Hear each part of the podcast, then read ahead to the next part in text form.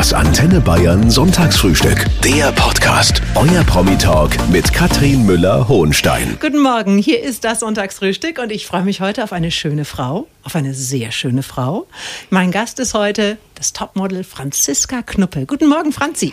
Ja, guten Morgen, liebe Katrin. Ich freue mich auch riesig hier zu sein. So, ich habe mal eine ganz wichtige Frage gleich zu Beginn. Ja. Gibt es Tage, an denen du morgens in den Spiegel schaust und dich selber nicht erkennst? Die gibt es mit Sicherheit. Aber dann gibt es so tolle Sachen wie Concealer und dann ist alles schon wieder ein bisschen verschwunden. mhm. Erzähl uns doch mal, mit wem haben wir es heute zu tun? Wie bist du und wie bist du als Mensch? Oh, das ist, oh, das könnte, das könnte eine Weile dauern. Nein, aber ich bin äh, von Grund auf ein sehr positiver Mensch. Ich lache unwahrscheinlich gern. Ich lasse mir ungerne schlechte Laune machen. Mhm. Wie bin ich sonst? Ähm, um es mal kurz zu fassen, ich bin seit äh, 27 Jahren in dem Beruf, den ich jetzt mache, also als Model und in der Medienbranche. Bin aber auch Mutter, ich bin Ehefrau, ich bin auch Hausfrau. Ich liebe es zu kochen, auf das Thema kommen wir nachher. Also eigentlich so alles, was man so als Frau querbeet machen kann. Boah, du klingst ja nach einer absoluten Traumfrau. Oder? Gibt es irgendwas, wo du, wo du dich manchmal über dich selber auch aufregst, wo du sagst, äh, das hättest jetzt nicht gebraucht? Ja, klar. Ich bin ein Mensch, ich möchte immer ganz viele Dinge auf einmal machen und äh, komme sehr selten zur Ruhe. Und ich wünsche mir manchmal schon gerne, dass man, oder das sagt mein Mann auch oftmals, atme doch mal durch, komm mal runter, rede vielleicht mal ein bisschen ruhiger. Aber trotzdem, ich bin ja so, ich quatsch auch sehr gerne. Und du bist irre viel unterwegs. Mhm. Ähm, in wie vielen verschiedenen Orten bist du so im Monat? Das kann man so nicht sagen. Die ersten zehn Jahre meiner Modelkarriere fielen natürlich auch international. Da war ich dann teilweise eine Woche lang nur im Flugzeug, um nach Kapstadt oder Miami oder keine Ahnung wohin zu fliegen. Da sitzt man ja dann ein bisschen mhm. länger. Das klingt immer so toll, das ist aber am Ende natürlich wahnsinnig ätzend. Ne? Also dieses ewige Rumge... Jetzt ernsthaft, oder? Ja, äh, auf der einen Seite ist es schon schön, man sieht schon was, aber man sieht auch nicht so richtig viel. Man äh, ist vielleicht nur ein oder zwei Tage da und versucht das dann so schnell wie möglich in sich aufzusaugen und dann ist man schon wieder weg. Mhm.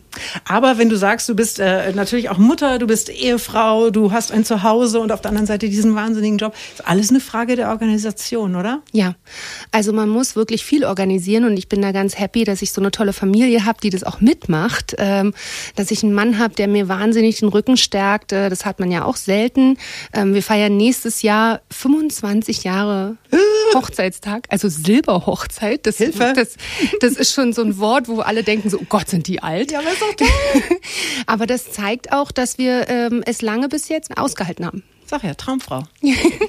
Du warst auf dem Cover der Vogue, der Cosmopolitan, der GQ. Du arbeitest mit Agenturen in Paris, London, New York, Mailand. Dieser Weg, der war aber nicht geplant.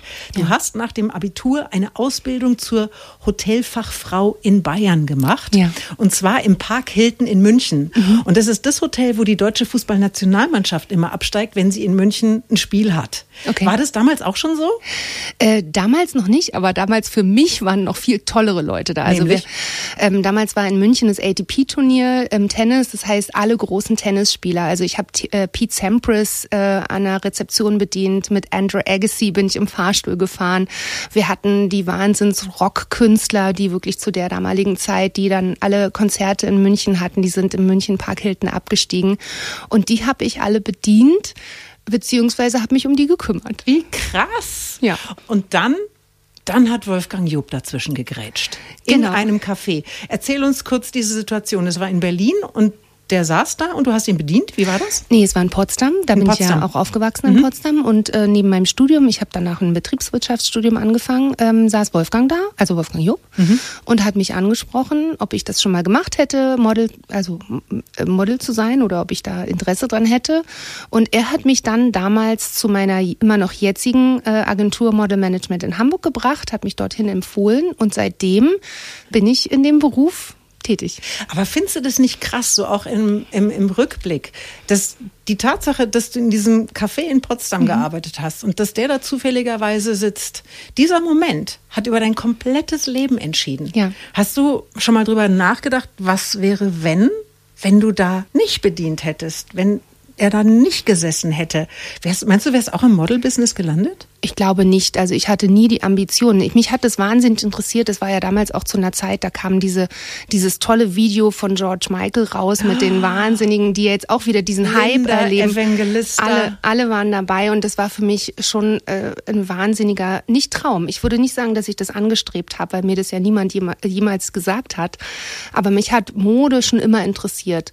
Ich glaube nicht, dass ich da gelandet wäre, weil ich hatte ja wirklich dieses Ziel mit äh, Hotelmanagement. Ich glaube ich tatsächlich, ich hätte entweder ich wäre jetzt Hotelmanager irgendwo auf der Welt oder mhm. hätte mein eigenes kleines Hotel. Du bist jetzt aber auch Autorin, Franzi. Schlank ohne Umwege. Das Knuppe-Prinzip heißt das Buch. Mhm. Wie viele Diäten hast du in deinem Leben gemacht? Äh, noch gar keine. Ich hasse Diäten. Ich finde es äh, furchtbar, sich irgendwie zu kasteien oder sich irgendetwas wegzunehmen, wo, wo, was man ja eigentlich liebt. Ähm, und demzufolge habe ich noch nie eine Diät gemacht. Ich Auch hab, nicht so Kohlsuppe? Nee. Also ich habe die schon mal gekocht, aber ich habe noch nie, wie gesagt, äh, eine Diät gemacht oder so Ananas äh, eine ganze Woche oder so eine Saftdiät oder mhm. Äh, wir verzichten jetzt mal einen Monat lang auf Brot. Das könnte ich überhaupt nicht. Ich liebe Brot über alles. Ja, ein Topmodel 90, 60, 90 hieß es früher immer. Also mhm. davon bin ich weit entfernt. Kennst du deine Maße? Ja, das sind aber auch nicht die Maße. Ja. Also ich habe, ich habe ohne. Es geht auch ohne die klassischen Maße. Also Franzi hat in ihrem Leben auch noch nie eine Diät gemacht, schon gar keine Crash-Diät, weil du nämlich die Erfahrung gemacht hast, dass man mit minimalem Aufwand viel erreichen kann. Erklär uns das mal. Schlank ohne Umwege, das Knuppe-Prinzip. Wie funktioniert dieses Prinzip? Genau. Also ich habe einfach über die Jahre festgestellt, dass ein gewisses Maß an Genuss natürlich auch dazugehört. Also nicht, dass man sich jetzt ständig irgendwelchen äh, Fastfood reindreht äh, jeden Tag, sondern dass man sein Essen genießen muss, aber eben auch seinen Körper kennen muss. Also die Balance äh, beziehungsweise intuitiv zu essen. Also ich merke einfach, wenn ich heute einen Burger esse, dann weiß ich, dass ich morgen keinen esse. Dann, dann weiß ich, dass ich den dann nicht nochmal esse oder eine Pizza oder nochmal Fettpasta. Also, dass ich immer eine Balance halte ähm, und auf meinen Körper höre. Genauso, ähm, ich habe ja auch viele Beauty-Produkte zum Beispiel beworben. Das heißt, ich höre dann auch auf meine Haut. Also das ist genau das Gleiche. Also auf den Körper zu hören ist ganz wichtig. Und äh, das beschreibe ich in meinem Buch, wie man einmal auf den Körper hört und was man auf welche blöden Routinen zum Beispiel, die man sich über die Jahre angewöhnt hat, einfach äh, verzichten kann, mhm. ohne eine Diät zu machen und dann äh, wieder entweder auf sein Wunschgewicht kommt oder seine Figur halten kann. Von den Routinen kannst du uns gleich erzählen. Ich finde es viel spannender, dass du auch eine, eine, eine tolle Rechnung auch machst. Mhm. Wer in zehn Jahren, schreibst du, zehn Kilo zugenommen hat, der hat rein rechnerisch nur 20 Kalorien pro Tag mehr gegessen, als er verbraucht hat. Das funktioniert natürlich auch in die andere Richtung. Also wer kontinuierlich wenig einspart, der wird am Ende aber auch Erfolg haben. 20 Kalorien, das sind Keks genau. oder 100 Gramm Brunnenkresse, also viel Brunnenkresse. ja, genau, das sind eben die Sachen, die alles, was so äh, mit Milch aufgeschäumt ist. Ne? Da äh, muss man jetzt jeden Tag drei, vier äh, Latte Macchiatos trinken zum Beispiel. Und dann liegt vielleicht, wenn man sich den bestellt, auch noch der Keks daneben, den ja. man sich auch noch mit reindreht. Das sind eben die 100 Kalorien, die man gar nicht braucht, weil das hat ja mit Genuss nichts zu tun. Das ist einfach so ja, Hauptsache rein. Ne? Vielleicht sollte man sich darauf konzentrieren, dass man sagt, okay, abends möchte ich vielleicht was richtig Tolles essen oder ich koche mir was Schönes und genieße das auch nochmal ganz anders, weil es eben nicht nur nach nebenher so reingefuttert wird. Jetzt geht es aber erstmal um diese Energiebilanz. Wie findet man die denn raus für sich persönlich?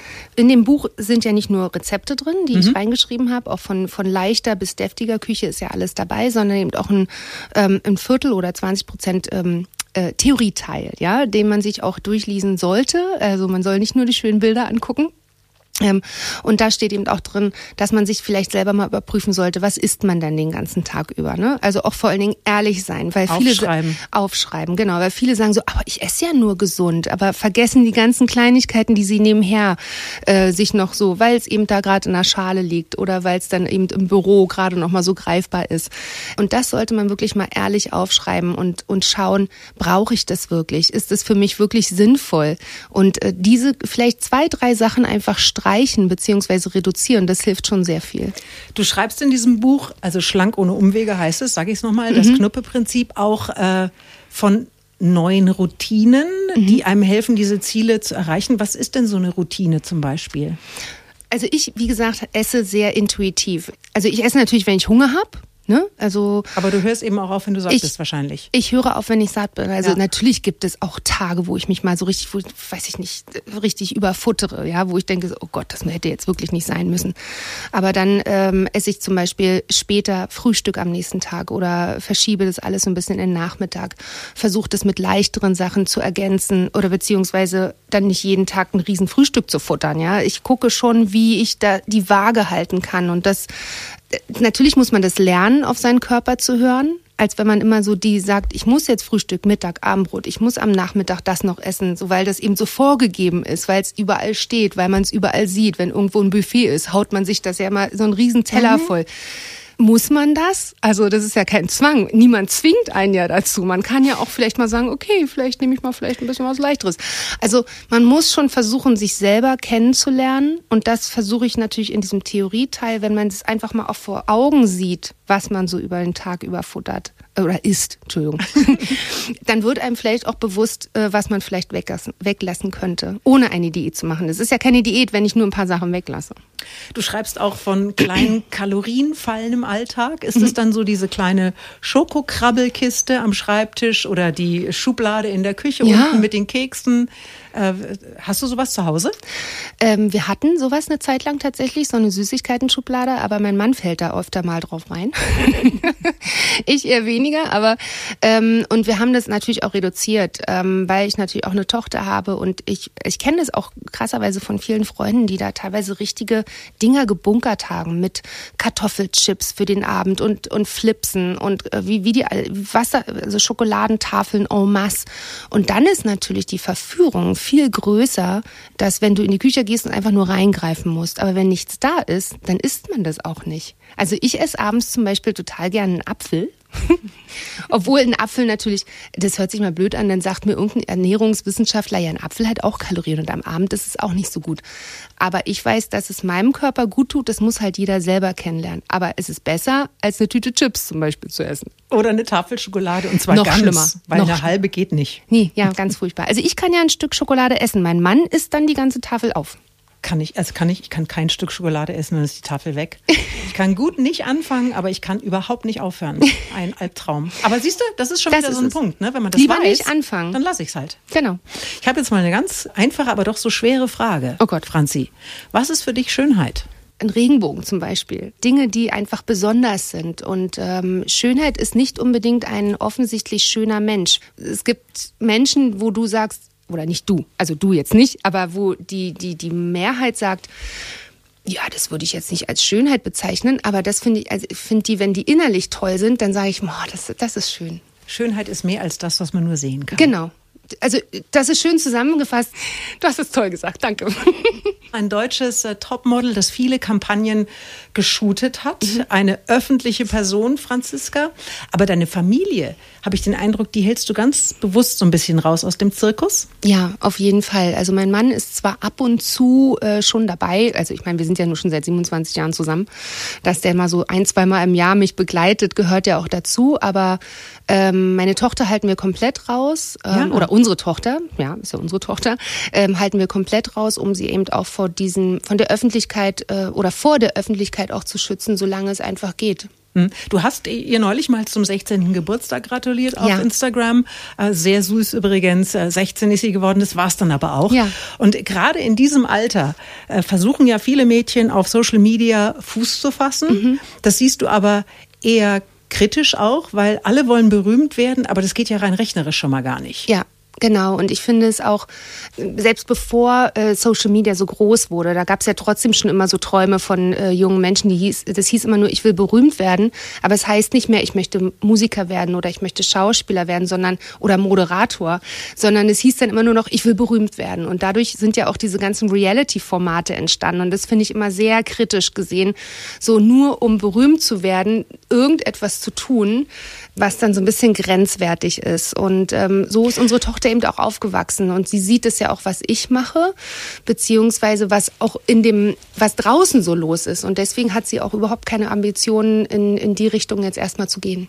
Und dann stelle ich mir das aber ohnehin ja nicht ganz einfach vor, wenn man als Mädchen eine Mutter hat, die ein äh, gefeiertes Model ist. Also gerade Mutter-Tochter. Also die Mutter mhm. ist eine so super schöne Frau. Ist das bei euch jemals ein Thema zu Hause gewesen, dass du ihr gesagt hast, pass mal auf, meine Tochter, das ist eigentlich gar nicht das Wichtigste im Leben? Ich glaube, dass sie das sieht, wie wir es oder wie ich es ihr auch vorlebe. So wie sie mich oder wie man mich vielleicht auf den äh, Titelseiten oder in, in, den Zeitschriften sieht, so bin ich ja zu Hause nicht. Also ich bin ja ihre Mama und sie ist da eher so ein bisschen kritischer, wenn ich jetzt irgendwo sage, ich gehe jetzt heute Abend weg und hier ist das Abendkleid, was hältst du davon? Da ist sie mittlerweile so, ach nee, also die Tasche passt da jetzt gar nicht zu, den Lippenstift würde ich nicht nehmen, ich würde dir da jemand anders, äh, irgendwas anderes dazu raten. Also sie ist eigentlich meine größte Kritikerin neben meinem Mann und das hilft mir unwahrscheinlich und ihr wahrscheinlich auch. Andere machen ja eine Geschäftsidee draus. Also mhm. Heidi Klum hat sich ja. mit Leni irgendwann, die war dann plötzlich da mit ihrem 18. Mhm. Geburtstag. Ähm, ist das für dich vorstellbar, dass ihr zusammen mal irgendwas macht? Oder ist das etwas, wo du sagst, nee, also die soll bitte Ärztin werden, so mhm. wie meine Mama? Ja. Oder ich wünsche mir für, die, für das Kind was völlig anderes.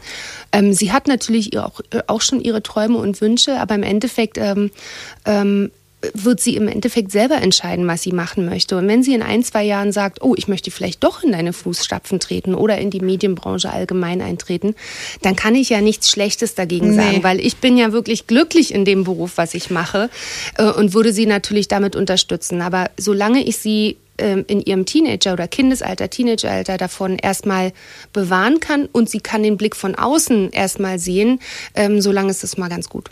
Franzi, du machst seit zwei Jahren, seit gut zwei Jahren auch selber in Sachen Mode. Ja. Nyla heißt das Label. Mhm.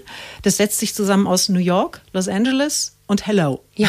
Und du machst das zusammen mit dem Shopping-Sender HSE. Ja. Und du bist da Creator. Ja. Creator. Was heißt denn das? Im Grunde ein Designer. Also ich designe zusammen mit HSE meine eigene Kollektion und ähm, ja, Nyla besteht im Grunde, klar heißt es New York und LA, aber es heißt eigentlich so alles, was an Modemetropolen dieser Welt, die ich alle bereist habe, was man da sieht auf Street Styles oder auf den Laufstegen, da schauen wir, was gerade angesagt ist und kreieren eine Mode für die HSE-Kunden. Was ist denn gerade angesagt? Also wie wird denn der Winter jetzt zum Beispiel? Der Sommer war sehr farbenfroh, aber ja. ich habe das Gefühl, es kommt jetzt nur braun.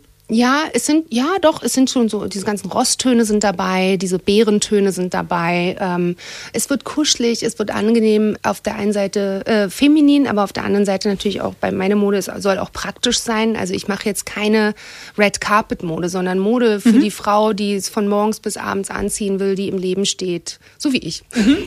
Ich ziehe sowieso nur an, was mir gefällt. Genau. Unterwirfst du dich irgendeinem Modediktat? Also wenn du sagst, es ist jetzt braun angesagt, ziehe ich braun an? Nö. Nee, also ich schaue schon natürlich, äh, ich lasse mich natürlich auch inspirieren, klar, aber ich muss vorm Spiegel stehen und ich muss mich in dem Sinne, äh, in dem Moment auch wohlfühlen. Ja, und aber das, entschuldige mal, du siehst doch in allem gut aus, nee, oder? das stimmt nicht. Nein? Nein. Worin denn nicht? Nein, es gibt schon, ich glaube schon, dass es Farbe, also es gibt viele Sachen, wo ich sage, oh nee, das muss jetzt nicht sein. Oder auch Schnitte, wo ich sage, ja, das kann ja jetzt total hip und cool sein, aber das steht mir jetzt nicht. Und mhm. ähm, das heißt, ich mache auch nicht alles mit, was jetzt irgendjemand sagt auch, es gab ja auch eine Zeit lang auch für die, also ich bin ja, ich ziehe mich ja, zähle mich ja schon zu den älteren Frauen. Also ich werde immerhin nächstes Jahr 50, ja. Ähm, und dann kam jetzt dieses ganze Thema mit diesen baufreien Sachen wieder raus, wo ich mir dachte, nee, das muss jetzt nicht sein. Den Trend mache ich auf keinen Fall mit. Aber du könntest. Nee, nee, ach. Ich fühle mich in so, so luftigen Sachen viel wohler. Ja, das glaube ich dir sofort. Hier ist das Sonntagsfrühstück mit dem deutschen Topmodel Franziska Knuppe, die auch schon Sendungen moderiert hat, als Schauspielerin gearbeitet hat, aber den Blick für die Not in der Welt auch nicht verloren hat. Du bist eine der tatsächlich wenig wirklich offiziellen UNICEF-Botschafterinnen mhm. in Deutschland. Ja. Was heißt denn das konkret? Also ich bin seit über zehn Jahren engagiere ich mich schon für UNICEF und seit einem Jahr jetzt offiziell Botschafterin. Ich habe verschiedene Länder schon bereist mit Kamerateam zum Beispiel oder Journalisten, also von Zeitschriften. Ganz spezifisch letztes, warte mal, warte Moment, äh, waren wir in Kenia.